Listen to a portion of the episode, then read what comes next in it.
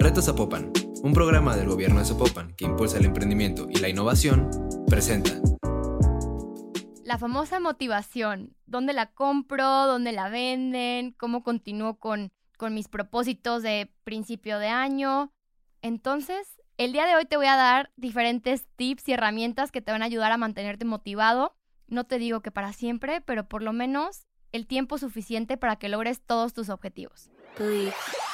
Soy Paola Núñez y estás escuchando De Pe a Pa. En este espacio hablaremos de principio a fin sobre éxitos, fracasos y tips que te ayudarán a crecer tanto personal como profesionalmente. Platicaremos con expertos, emprendedores, te platicaré mi historia como empresaria y sobre todo aprenderás de los consejos y errores de personas que han luchado por sus sueños. Este espacio fue creado para ti que tienes el potencial para lograr todo lo que te propongas. Nosotros te acercamos las herramientas. Bienvenidos a De Pe a Pa, un podcast de 40 decibeles. Bienvenidos a un nuevo episodio de De Pe a Pa.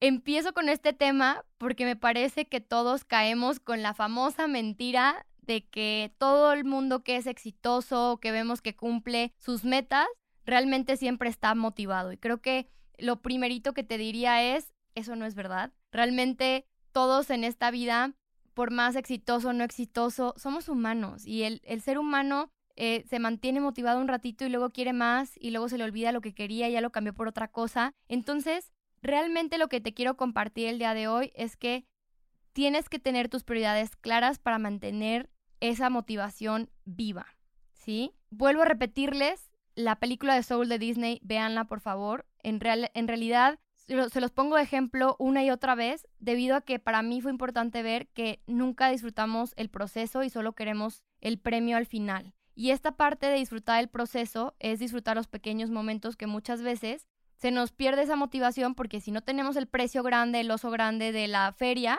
nada nos satisface, nada, nada nos hace sentir bien. Y realmente yo te diría, ¿cuánto tiempo te va a tomar llegar a esa meta que quieres? Y realmente cuando llegues ahí, te vas a sentir feliz, te vas a sentir pleno o qué es lo que realmente quieres lograr en tu vida y qué es lo que realmente te motiva.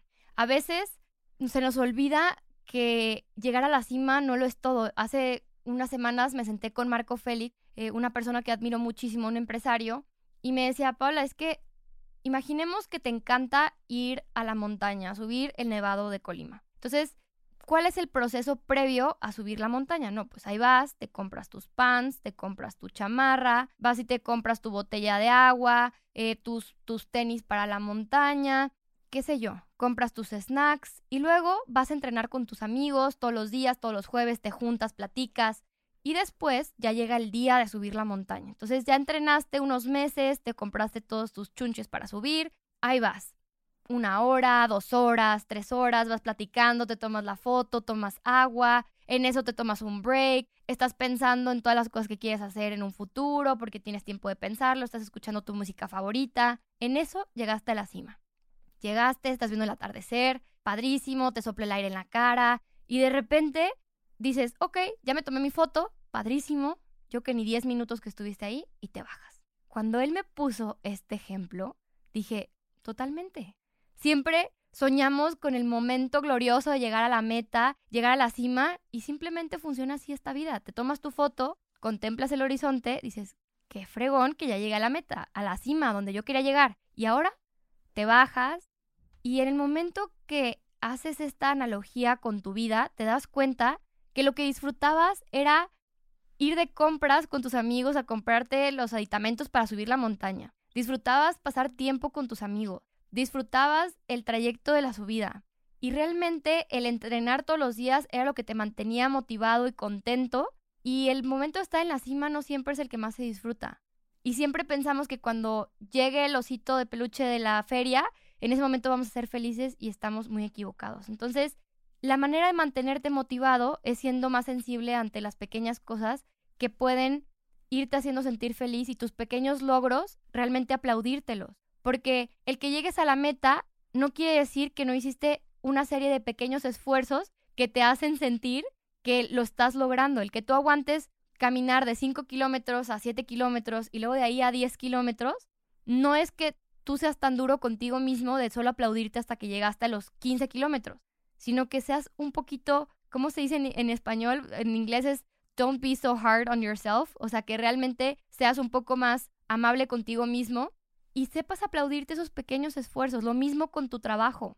Si todavía no consigues el cliente que querías, al corporativo gigante que soñabas tenerlo, a lo mejor te aceptaron tener una reunión con el director que querías y a lo mejor el primer paso es que te contesten y ahí es una forma de festejar y que te lo agradezcas. El siguiente paso es que te dieron la cita y el siguiente paso es que cierres con el cliente, pero muchas veces ni siquiera vemos lo mucho que hemos caminado y ni siquiera disfrutamos ese proceso. Entonces, el premiarte con esas pequeñas cosas, que agradezcas esos pequeños logros, van a hacer la diferencia en que te mantengas motivado para el long run, o sea, para que realmente a largo plazo sientas que todo valió la pena.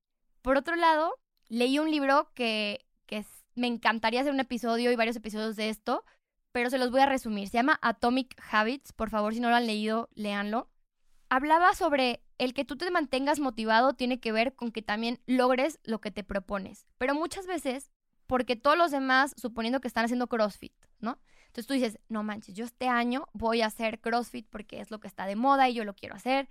Y te das cuenta que eres malísimo para el CrossFit, pero es una meta que tú tenías. Entonces, muchas veces no analizamos nuestra capacidad física, mental, emocional para hacer cierta actividad y simplemente queremos hacerla porque tú te lo propusiste.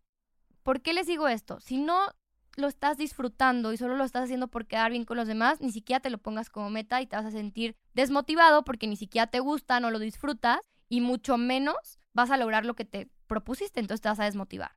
Por otro lado, sé realmente duro contigo mismo un poquito en que si, si tu motivación estaba en lograr hacer ejercicio todos los días a las 5 de la mañana, ok, lleva un récord y realmente agéndate el levantarte temprano, pero también agéndate el dormirte temprano porque es lo que te va a llevar a lograr ese objetivo. Deja tu ropa a la mano para que en cuanto te despiertes tengas claro que era hora de entrenar. Y en este libro mencionan que por lo menos hagas cinco minutos al día de eso que te estás proponiendo, porque va a llegar un punto en que a lo mejor si tu hábito era despertarte a las 5 de la mañana, ponerte la ropa del gimnasio, entrenar cinco minutos, bueno, la próxima vez vas a decir, bueno, ya estoy aquí, ya voy a hacer ejercicio. Lo mismo con hábitos de orden en tu oficina, lo mismo con hábitos que te mantengan a ti motivado y al final, si tú llevas un récord, lo anotas y dices, voy a anotar cada día que sí me levanté y lleves récord de decir, ok, por lo menos esta semana lo cumplí dos de cinco,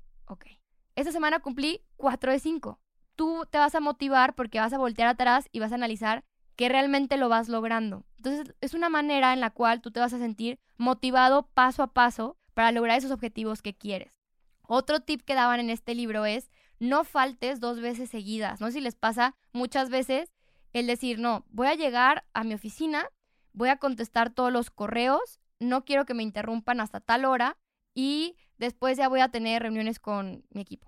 Llegas a la oficina, ni checas los correos, ya te interrumpieron 20 veces. A ver, si es una forma en la cual tú sabes que te vas a sentir más organizado, más tranquilo, eh, que vas a poder lograr hacer todo lo que tenías que hacer en tu día, pues entonces mantente constante en hacerlo para que no faltes dos veces seguidas y así al final de la semana digas, no inventes, terminé todos mis pendientes, chequé todo el correo, en la hora de no interrupciones hice esto, esto y esto, eso te va a ayudar a mantenerte motivado. El que lleves realmente un tracking de decir, no falté dos veces seguidas, es lo que me está funcionando bastantito, ¿sí? Por otro lado, quiero decirles que el crédito de toda esta motivación que te estoy hablando lo lleva quien realmente ejecuta, no quien sabe cómo ejecutarlo. Realmente los resultados se dan de una, de una constante en la cual tú te motivas diariamente a lograrlo y no nada más quien sabe que a lo mejor tiene que hacer el listado o agendarse las actividades, ¿ok? Y pues bueno, hasta aquí dejo todo el tema de la motivación. Si tú sientes que necesitas ponerte tableros en tu cuarto, frases que te ayuden a sentirte más positivo, un fondo de pantalla, recordatorios en tu calendario, lo que sea que a ti sea un plus de lo que te acabo de mencionar el día de hoy, hazlo. Lo que te hagas, al final no hay una receta secreta para sentirte motivado día a día. Otra, se me acaba de, venir a la mente otra, otro punto que había leído hace poco, muchas personas escriben una lista de propósitos y realmente la motivación se pierde porque no lo bajan acciones ni hábitos. Eso también lo leí en el libro de Atomic Habit. Y, y en este sentido, lo que te diría es, bájalo a pequeñas acciones de tu día a día. ¿Qué vas a hacer? Y hazlo no nada más por decir quiero hacer ejercicio cinco veces a la semana, sino cómo te va a hacer sentir el que hagas ejercicio. Por ejemplo, el hacer ejercicio me va a hacer ser una persona mucho más sana, con mayor energía, voy a generar endorfinas en mi cuerpo y me voy a sentir mucho más feliz.